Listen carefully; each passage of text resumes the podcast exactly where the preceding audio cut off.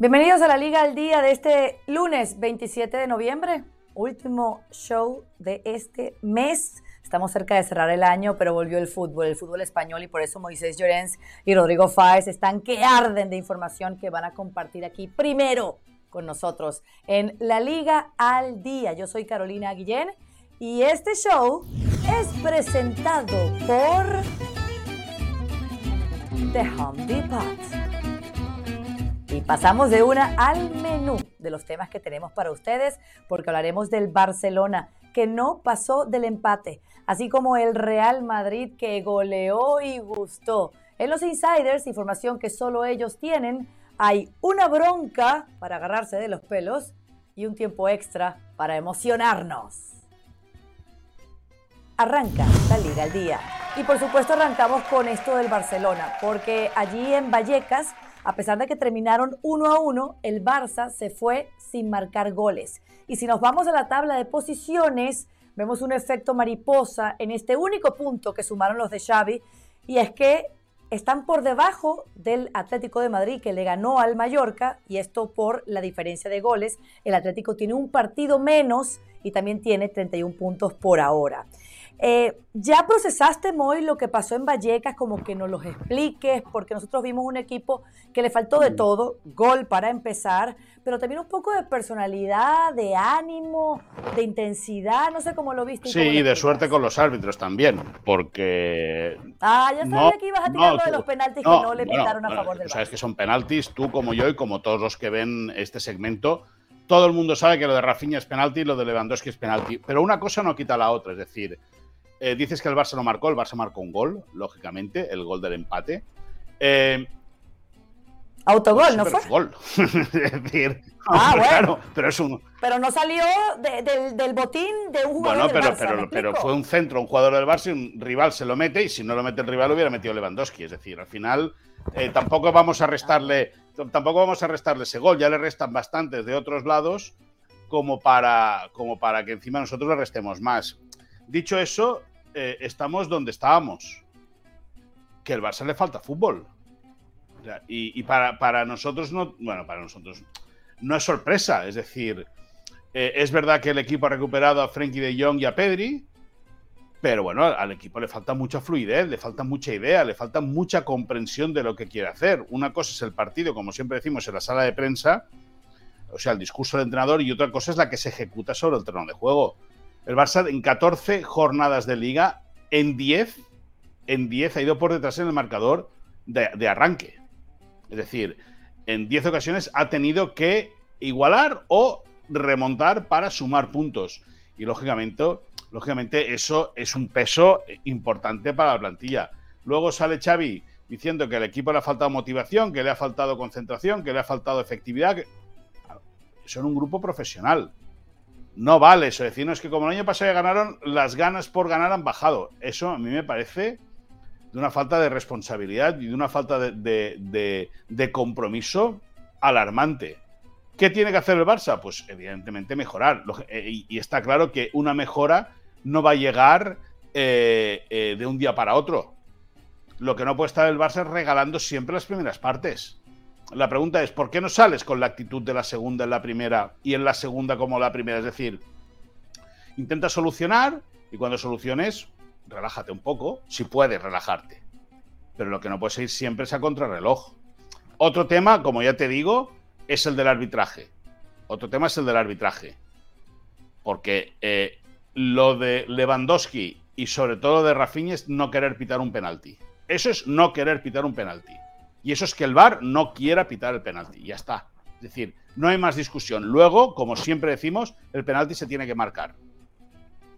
Pero haciendo números, yo y Jordi Blanco, nuestro compañero en ESPNDeportes.com, ha publicado una pieza. Al Barça se puede sentir perjudicado con menos seis puntos en la clasificación. Pero, pero, deja que te diga. Deja que te diga, una cosa no quita la otra. Una cosa es que el árbitro no te dé lo que te pertoca. Y otra cosa es que el Barça no juegue a lo que pregonan habitualmente.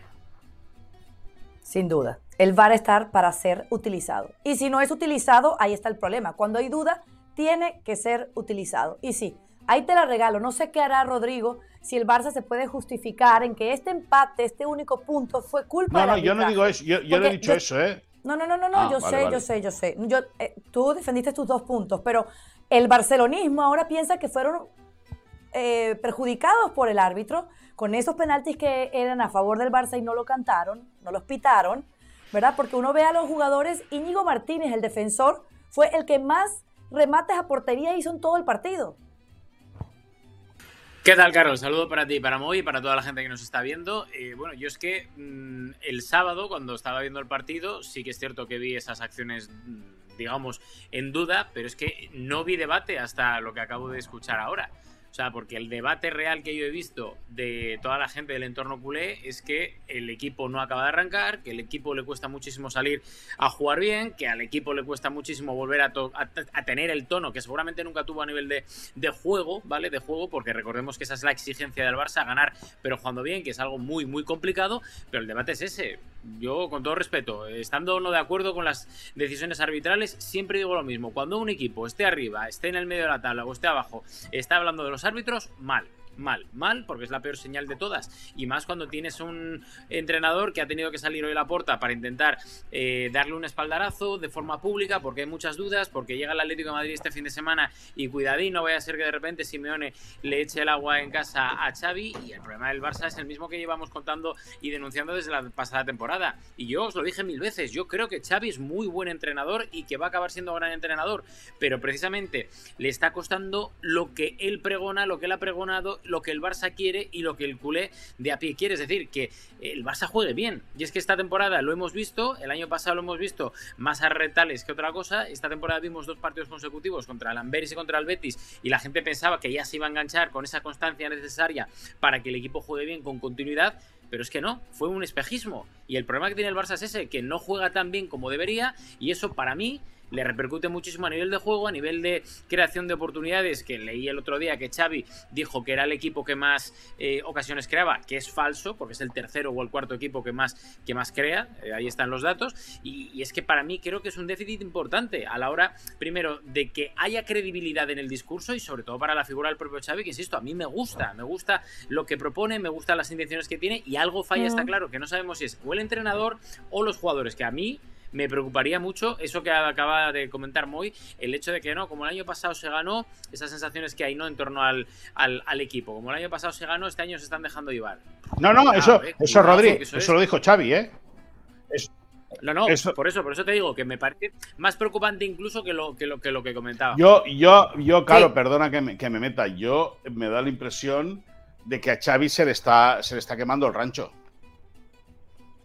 se le está quemando el rancho porque es verdad que ha sobrevivido y es el argumento que hoy ha defendido Joan Laporta para ratificar a Xavi Hernández, ¿no? Que ha sobrevivido, ha podido sobrevivir a una plaga de lesiones tremenda, ¿no? Eh, eh, Araujo, eh, Frenkie de Jong, Pedri, han tenido siete lesionados. Y es verdad que el equipo se ha mantenido, se ha mantenido en la parte más alta, pero lo que se transmite es que al equipo le va a costar mucho. Y te digo, vienen Oporto en Champions, Atlético Madrid en Liga y Girona en Liga. Exacto. Pero yo te voy a pedir, yo te voy a, yo te voy a pedir, Moy, que dejemos este debate de Xavi para más adelante. Te lo tengo en bandejita de plata. Mientras tanto, vimos a Xavi y a Cancelo en la rueda de prensa previa a lo que va a ser el partido de Champions de este martes. Sí, aquí estamos viendo el calendario del Barça y ese partido del día 28. ¿Verdad? Ahí hubo entrenamiento, se vio a Sergi Roberto, no se vio al portero Ter bueno, Stegen. ¿Cómo ves? Ter Stegen va a ser ah. duda hasta última hora, mañana le van a hacer una prueba, sí que se ha ejercitado, eh, lo ha hecho una vez, los medios de comunicación ya habían desaparecido de ese cuarto de hora al cual te obliga la UEFA a poder eh, eh, tomar imágenes o poder ver la sesión de entrenamiento. Ter Stegen sí que ha estado sobre el césped a un ritmo inferior al de sus compañeros y será mañana cuando, cuando se acabe de tomar la decisión. Eh, a Iñaki Peña el, Rayo Vallecano apenas lo puso a prueba, porque es cierto que el, Rayo creo que remató tres veces, Iñaki Peña eh, atajó dos muy bien, el gol es, es una carambola, eh, una, una, un, bueno, un, muy preciso pero que a lo mejor a ese futbolista Unai eh, de, de, 8 tiros o de 10 tiros solo metería ese y entró. Pero bueno, al final eh, eh, Ter Stegen es pieza importante, muy importante, ya no en lo futbolístico, sino también en lo anímico. Es el capitán del equipo y lógicamente el portero Teutón va a tratar de forzar. Si hace falta, incluso se infiltrará para poder estar con sus compañeros en el importante partido de mañana ante el Oporto. Recordemos que el Barça necesita empatar para meterse en octavos y si gana el partido, incluso ya como primero de grupo. Ahí está. Y eso podría ser un punto de inflexión. Fue la sensación que dio tanto Xavi como Cancelo. Ven este partido, Rodrigo, como una final. Hombre, no me extraña, claro, teniendo en cuenta los antecedentes de los últimos años eh, y más para, para, la figura de Xavi, que ya tiene ese San Benito de que tiene que espabilar eh, él y el equipo, obviamente, en la Champions, porque al final, ya no solo a nivel deportivo, por lo que supone para el Barça, sino también a nivel económico, ¿no? Que creo que es imprescindible. Y yo creo que, están, en la, están en lo cierto. Más que nada porque al final, eh, teniendo en cuenta que quedan dos jornadas, que el Oporto es un equipo complicado, si no tienes esa tensión competitiva ya desde el inicio, desde la previa, creo que el Barça corre el riesgo de dejarse llevar también, ¿no? Lo que comentábamos antes, que, puede que le pasen algún tramo de los partidos en Liga. El hecho de decir, bueno, es el Oporto, en teoría somos... Eh, superiores y al final que te pueda eh, volver en contra toda esa confianza que tienes en ti mismo por ese exceso de la misma, ¿no? Entonces yo creo que, que me parece una final, yo estoy de acuerdo, eh, hmm. sobre todo porque eh, veíamos antes el calendario, ¿no? Y tienes Oporto, Atlético de Madrid, Girona, como falles y te tiemblen las piernas, en ese partido contra el Amberes seguramente no vaya a pasar nada porque mm, el Amberes te ganará uno de cada 100 partidos, pero, pero la mala suerte es así y teniendo en cuenta cuáles son los antecedentes del Barça, es capaz de tener un susto contra el equipo belga. Entonces yo estoy de acuerdo en que tienen que apretar eh, todas las filas y salir mañana a por la victoria, porque es que si no el Barça se puede meter, no en un lío, porque no creo que se meta en un lío, pero sí que es cierto que puede crear más dudas aún en el ambiente, lo cual no conllevará nada positivo para el plantel. Hay un run run, hay un run run, Hay un run run. ¿Se juega el puesto Xavi en los próximos tres partidos? Podría tranquilamente. Hombre, según cómo vaya, según cómo vaya el. A ver, he sido muy drástico diciendo que sí.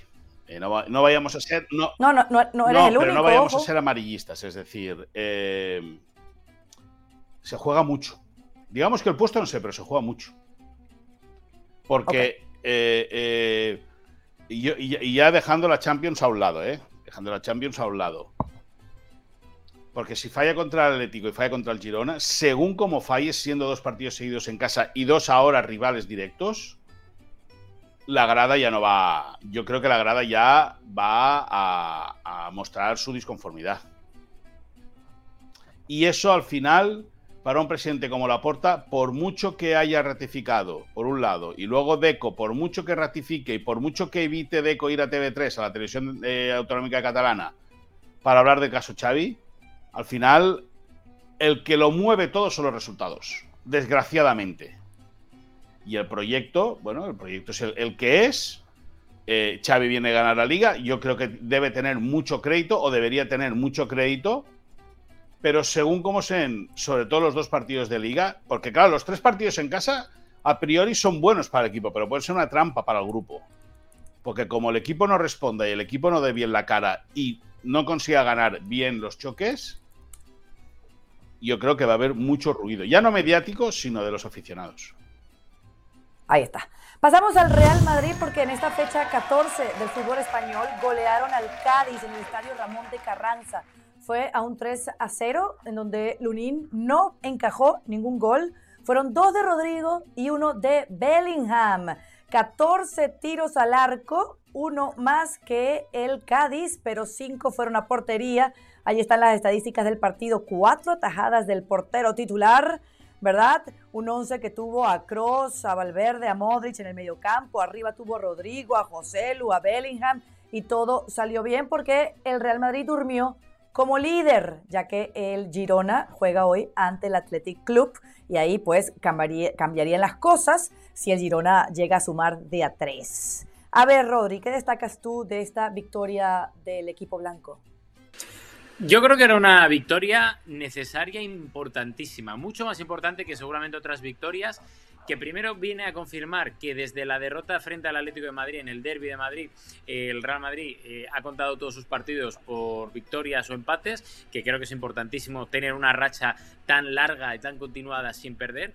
Y segundo, por el hecho de que ayer, con todas las bajas que había, llegando de la fecha FIFA, creo que era el típico partido trampa para el Real Madrid, jugando además contra el Cádiz, que es un equipo muy férreo atrás, eh, lo conoce perfectamente porque su entrenador eh, es alguien que tiene muchas tendencias al fútbol español, porque Sergio además eh, es, un, es, un, entrenador que yo creo que eh, defiende muy bien, ataca también muy bien en contras, pero creo que además eh, no le venía nada bien al Real Madrid y creo que fue una victoria, ya empezando desde el principio, con alguna ocasión que tuvo el Cádiz, de decir, bueno, vamos a intentar cerrar esto cuanto antes, por más que nada porque el golazo de Rodrigo sirvió para tranquilizar un poco el ambiente de los posibles nervios que podría tener el, el equipo blanco, ¿no? Pero es que ayer digamos que más allá de ese inicio del Cádiz, que tuvo un par de ellas, Rodrigo metió un golazo, de momento lo que para mí sigue siendo el, el mejor gol de la temporada en el Real Madrid.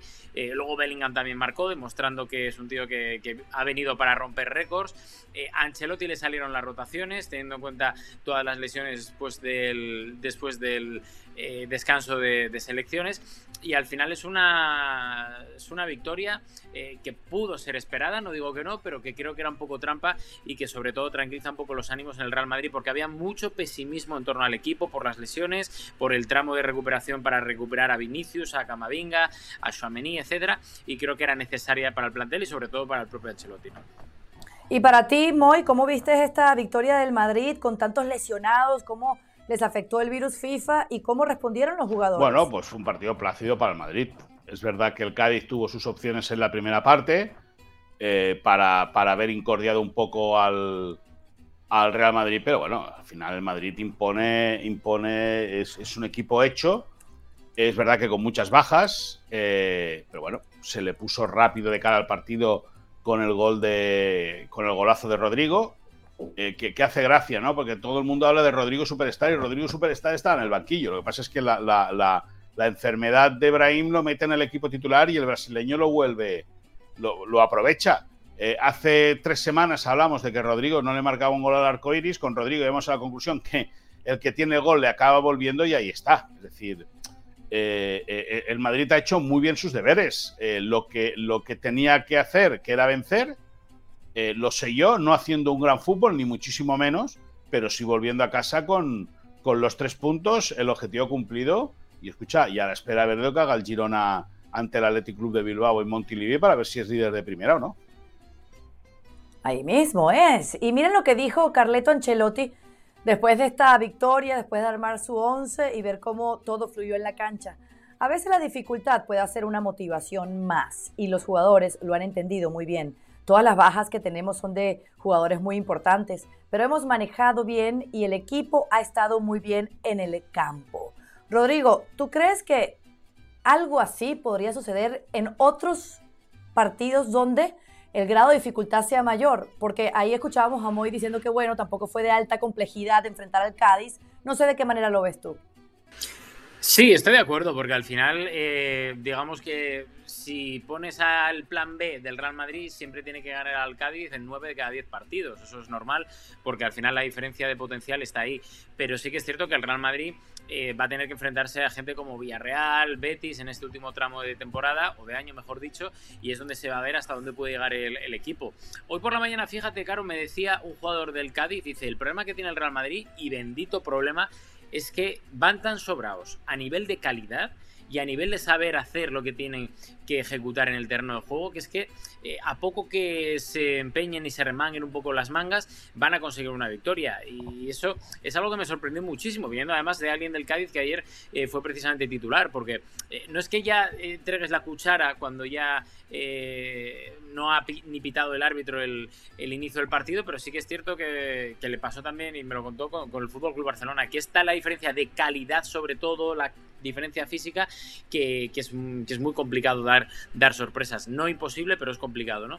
Y, veremos a ver, pero sí que es cierto que, que, al final, donde se va a ver si al Real Madrid le basta o no, es en ese partido contra el Betis, para mí sobre todo, que creo que es un partido importantísimo, viendo además cómo viene el Betis, viendo que hay jugadores que vienen con la flechita hacia arriba en el equipo verde y blanco y, que viene con una buena con una buena racha, ¿no? Veremos a ver, porque es la duda que se tiene a nivel interno en el, en el Real Madrid y eso que fijaos, eh, se tiene en muy buena estima, en muy buena estima el trabajo de Carlo Ancelotti, porque con todo lo que hay encima de la mesa, es decir, que no le trajeron el año pasado a un delantero, no contentos con eso, este año le quitan a Benzema, por lo tanto son menos dos delanteros de lo que él hubiera deseado.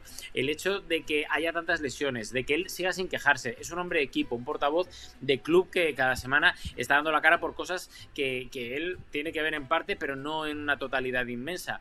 Eh, por lo tanto, hay muy, muy eh, buen pozo por ese comportamiento de Ancelotti y por ese rendimiento también del equipo, que al final, de momento es líder provisional a expensas de lo que haga el Girona, pero sabiendo cómo está trabajando, pues digamos que lo están valorando muy positivamente en el Real. Rodri, Rodri, una cosa, una cosa, a Ancelotti no le quitan a Benzema. Benzema se quiere ir del Madrid, que es diferente. Pero ¿Sabes a lo que me refiero? Que no le traen pero, pero no le quitan, es, decir, es el jugador. Eso es como. Eh, eh, eh, como, como, como si hubiesen venido el, club árabe y, y, hubiese pagado la cláusula. No, no, el jugador, Karim Benzema, no quiso continuar en el Real Madrid. Y es verdad que Ancelotti lo primero que hace es defender a la plantilla diciendo que. que con lo que tiene va a, salir, va a salir adelante y lo está cumpliendo. Y de ahí el sombrerazo para, para Ancelotti. Muy bien. Señores, los veo listos, los veo preparados para los insiders. Esta es la parte que más me gusta a mí, una de tantas, en la Liga al Día, porque escucho esa información antes que en cualquier lugar. Moy, hay un gesto que hace la porta. ¿A qué te refieres? ¿Es lo de la fotito que sí, sí, sí, sí, sí, porque, ah. porque eh, es muy casual, ¿no? Es, verdad que el presidente del Barça eh, veranea en la Costa Brava. Eh, en la Costa Brava es en la costa de Girona. Por cierto, muy bonita para, los que quieran visitar Cataluña. La, Costa Brava y la Costa Daurada son preciosas, pero la Costa Brava tiene eh, una cosa, tiene algo muy, muy especial. Y el presidente del Barça tiene una casa en la Costa Brava. El Cornellá, que es el rival del Barça, o el, el rival que fue ayer del Barça B, en eh, partido de liga eh, juega en Palamos y el presidente aprovechó para, eh, para ir a ver el partido y evidentemente para una vez conseguir la victoria por 0-2 bajar y saludar a los, a los jugadores y al entrenador Rafa Márquez del cual él siempre presume que es muy amigo. si algún día saltase Xavi o hiciesen saltar a Xavi, la opción número uno para el banquillo sería Rafael Márquez. Y luego Xavi Hernández hoy fue preguntado en conferencia de prensa que qué le parecía esa foto y dice que es un gesto de unión, ¿no? De, que el presidente está con todo y con todos. Que él también, si quiere, puede filtrar la foto de cuando la porta abajo a verlos ahí al vestuario y tal, y es verdad. Pero es muy casual que con el run run que hay en la calle, después del empate en Vallecas, eh, y que el presidente vaya a ver al partido del filial y que gane el filial y que se haga la foto con Rafael Márquez. Mi abuelo decía que no hay ningún dicho mentiroso y hay uno que dice que piensa mal y acertarás. Es verdad. Ahí está. No diga más, señor Moisés. Que hay alegría, hay alegría en el Madrid por Rodrigo. Dicen, o él mismo dijo, Rodri, que jugó con dolor en la rodilla. ¿Qué más? Me puedes decir del brasileño? Pues que está tranquilo, que está tranquilo porque había muchas dudas en torno a él, ya no solo del propio entorno, de la prensa o de la afición, incluso también desde dentro del propio vestuario del propio club, ¿no? Por, por el hecho que comentábamos aquí en su día de que este es el año en el que él debería dar ese pasito hacia adelante o que debería de haberlo dado y, y le ha costado muchísimo arrancar. Da la sensación de que su participación en los últimos goles del Real Madrid, ya sea siendo goleador o ayudando a que otros compañeros lo sean, ha mitigado un poco ese eh, flujo de, críticas y por eso precisamente la gente está contenta. Contenta primero porque la molestia en la rodilla no es para tanto, que eso parece una tontería, pero era una cosa que preocupaba muchísimo en el Real Madrid. Y segundo, la tranquilidad, la felicidad por el jugador de haber marcado el que de momento es el gol de, de la temporada para el Real Madrid, por la jugada, por la conducción, por el túnel, por la definición y sobre todo por ver a Rodrigo Goes sonreír, que creen en el Real Madrid, que es algo importante, por ese carácter que tiene el jugador, por, por ser además un hombre que tiene que eh, ir creciendo poco a poco de la mano de Vinicius Junior y de la mano de otros jóvenes del plantel para no quedarse atrás y para no quedarse estancado y da la sensación de que después de ciertos fantasmas que se vieron en el inicio de la temporada, pues en estos últimos eh, cuatro, cinco, seis partidos, pues parece que Rodrigo va recuperando poco a poco el tono que se le exige y que se le espera, ¿no? Es que es mejor, es mejor, es mejor jugador que Vinicius, ¿eh? Y tanto. No, y tanto. hombre, no. Y tanto. Y, tanto. No, hombre. Moy, uno es el mejor jugador del mundo en su puesto, el otro de momento Escúchame, uno tiene eh, una prensa espectacular. Que tiene desborde, sí. Pero el que tiene el gol siempre, el que tiene el gol siempre es Rodrigo. Siempre. Pero, pero tenía tiempo. o sea, si eso es verdad, Moy, tiene que demostrarlo bueno, tiene que demostrarlo, pero, pero, pero la bula mediática que tiene Vinicius, el otro no la tiene. Parece que siempre vaya a remolque Rodrigo de, Vinicius. Y, y, en papel es mucho mejor Rodrigo que Vinicius. Yo no te lo tú quítale, tú quítale a Vinicius la velocidad que tiene. Hombre, no. claro, y quítale a Rodrigo. No, no, no, pero qué decirte, no, pero te lo digo. no, no, no, te lo digo. No, no, no, no, no. No, sí, pero sabes, no, no, pero sabes qué pasa que la velocidad con el tiempo desaparece, ¿eh? Y el gol no. El gol o tienes el instinto o no lo tienes. O tienes el golpeo o no lo tienes. La velocidad sí que se te va. El gol no. Y insisto, la bula mediática que tiene Vinicius es espectacular. Bueno, cuando se le vaya la velocidad a Vinicius, entonces quizás te no, bueno, a mí, a mí, me, a mí me da igual. entonces Rodrigo será mejor a que A mí me da igual. Yo creo que yo creo que Rodrigo es mejor jugador que Vinicius. Sin duda. A ver, Moy. A ver, Moy, vámonos con tu otro insiders que tiene que ver con los ultras del Oporto. Hmm. Bueno, eh, se teme que vengan entre 3.000 y 5.000 a Barcelona. Ya en San Sebastián, los del Benfica eh, eh, causaron gravísimos problemas hace unas semanas. Eh, los Mossos de Escuadra, la Policía Autonómica Catalana, tiene organizado lo que le llaman el efecto jaula para poder ir controlándolos a todos en todo momento.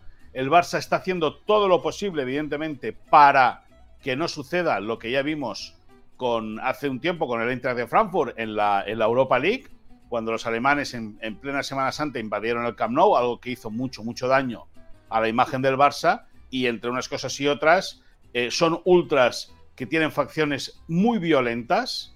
Eh, el partido, siendo 9 de la noche, en un martes muy frío, puede restar asistencia de, de, socios del Barça, por lo tanto puede haber localidades a la venta y lo que no quiere el club primero es venderle entradas a gente del Oporto que ve por detrás y sobre todo lo que le interesa a la Policía Autonómica Catalana es que no se generen conflictos desde eh, primera hora del día cuando empiecen a llegar al aeropuerto del Prat y que evidentemente sean todos conducidos sin problema y que la convivencia entre aficiones sea lo más plácida posible.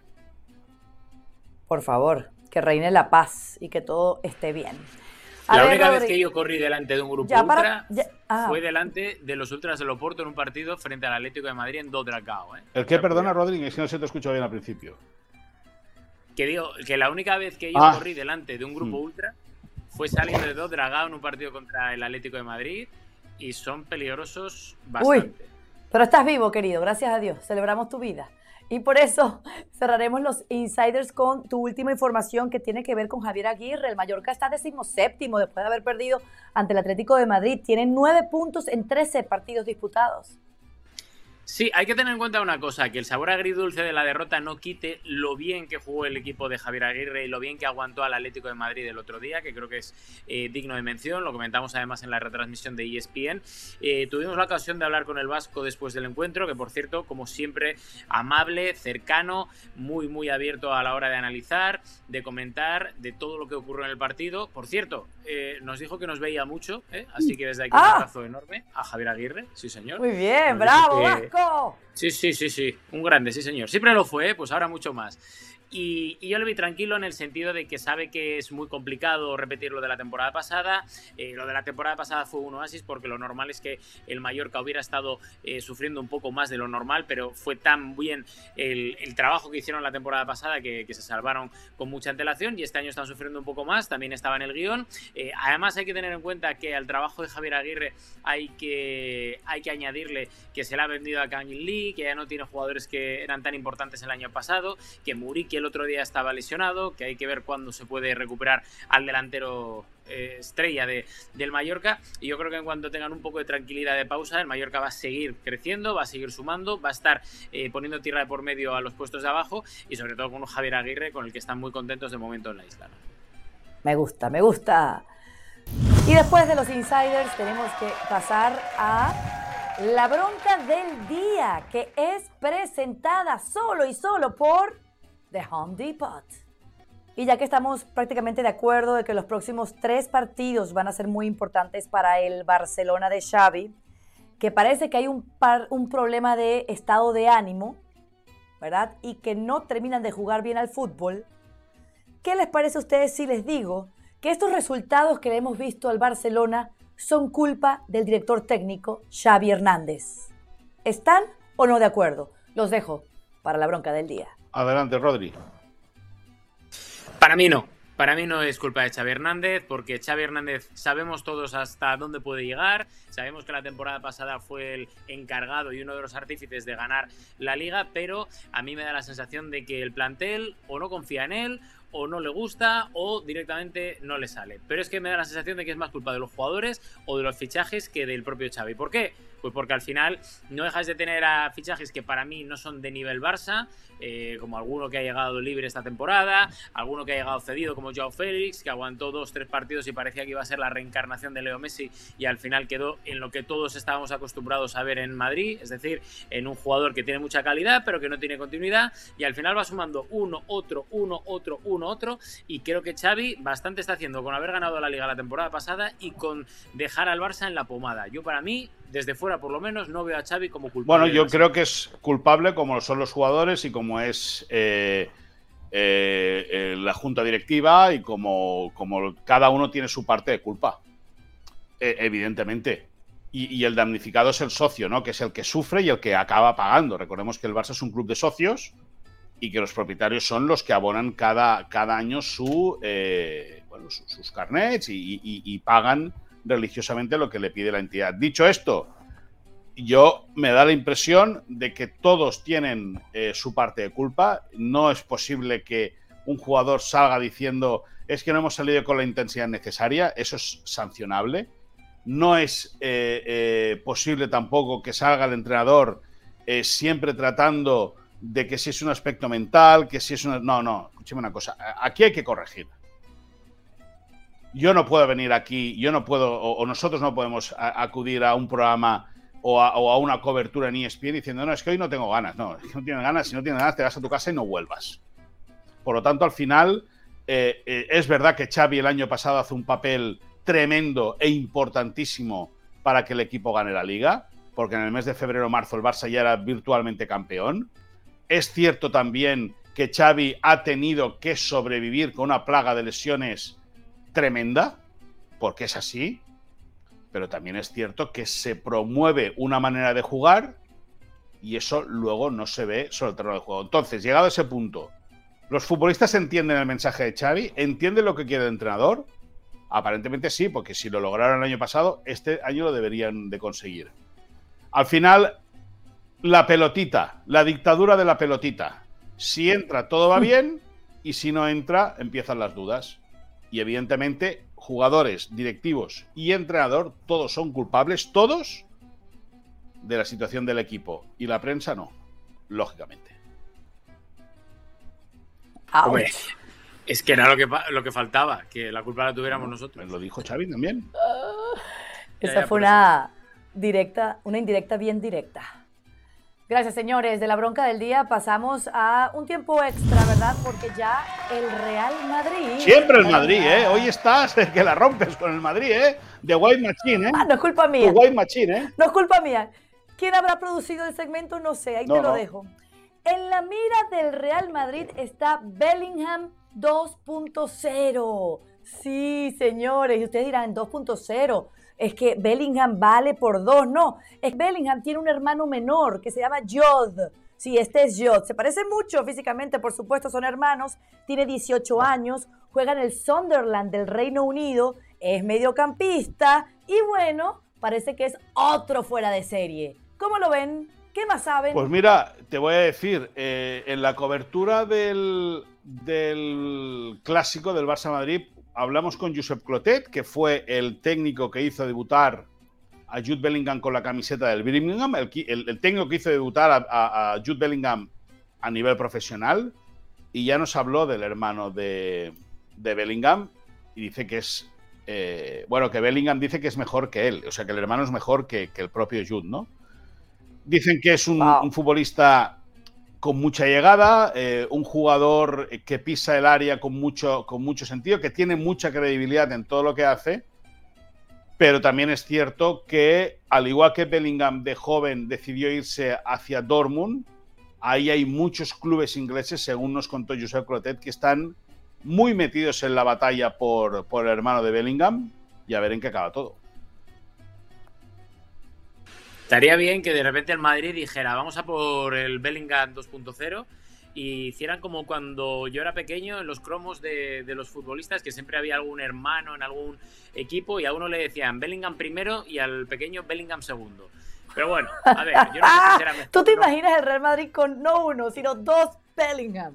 Bueno, pues mira, Bellingham. White Machine, ¿eh? Qué máquina, The White Machine. The White Machine por dos, efectivamente, para que ya tuviera, tuviera cosas que hablar eh, muy, pero, pero bueno, a ver, yo no sé si será mejor o peor, no lo sé, no lo he visto jugar, lo admito.